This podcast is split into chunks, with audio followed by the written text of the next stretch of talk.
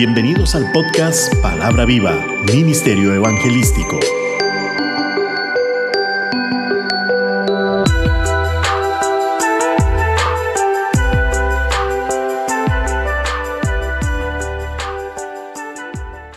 Feliz año nuevo.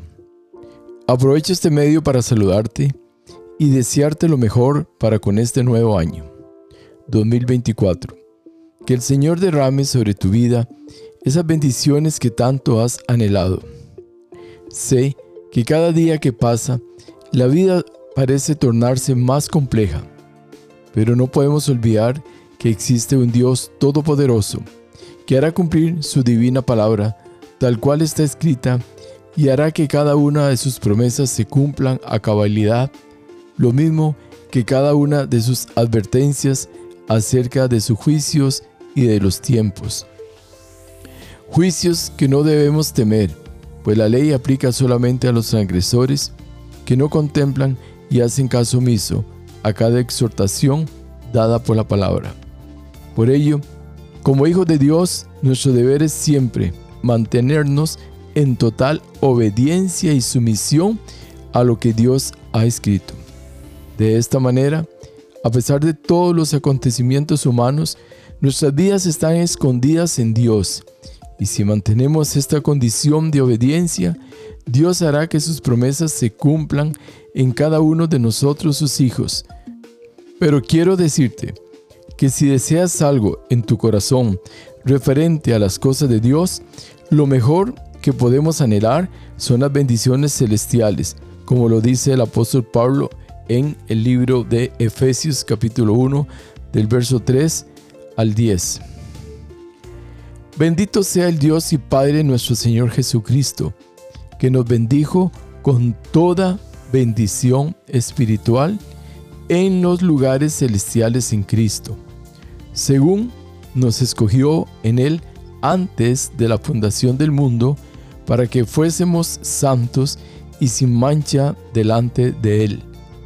En amor, habiéndonos predestinado para ser adoptados hijos suyos por medio de Jesucristo, según el puro afecto de su voluntad, para alabanza de la gloria de su gracia, con la cual nos hizo aceptos en el amado, en quien tenemos redención por su sangre, el perdón de pecados según la riqueza de su gracia, que hizo sobreabundar para con nosotros en toda sabiduría e inteligencia dándonos a conocer el misterio de su voluntad, según su beneplácito, el cual se había propuesto en sí mismo, de reunir todas las cosas en Cristo, en la dispensación del cumplimiento de los tiempos, así las que están en los cielos como las que están en la tierra. Matthew Henry nos dice en su comentario lo siguiente, las bendiciones celestiales y espirituales son las mejores bendiciones, con las cuales no podemos ser miserables y sin las cuales no podemos sino serlo. Recuerde que fuimos escogidos antes de la fundación del mundo, habiéndonos predestinado para que fuésemos hechos santos por la separación del pecado, siendo apartados para Dios y santificados por el Espíritu Santo como consecuencia de su elección en Cristo. Todos los escogidos para la felicidad como fin son escogidos para santidad como medio.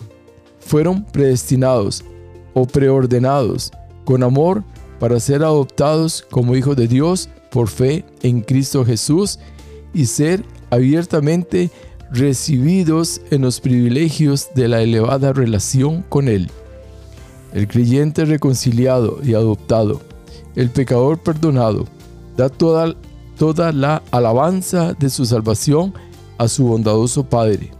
Su amor estableció este método de redención, no escatimó a su propio Hijo y trajo a los creyentes a que oyeran y abrazaran esta salvación. Fue riqueza de su gracia proveer como garantía a su propio Hijo y entregarlo libremente. Este método de la gracia no estimula el mal, muestra el pecado en toda su odiosidad y cuánto merece la venganza a causa del juicio de Dios. Las acciones del creyente y sus palabras declaran las alabanzas de la misericordia divina. Las bendiciones fueron dadas a conocer a los creyentes cuando el Señor les muestra el misterio de su soberana voluntad y el método de redención y salvación. El porqué de estas bendiciones es sencillo. Cuando llegamos a Cristo, Cristo mismo nos recibe de una manera sobrenatural, pues el mismo Cristo dijo que ni Él ni su reino pertenecen a este mundo. Cristo lo primero que hace es sacarnos de este mundo. Nos está ofreciendo algo mejor, algo desconocido, pues nos está pasando de un mundo de pecado a una vida gloriosa.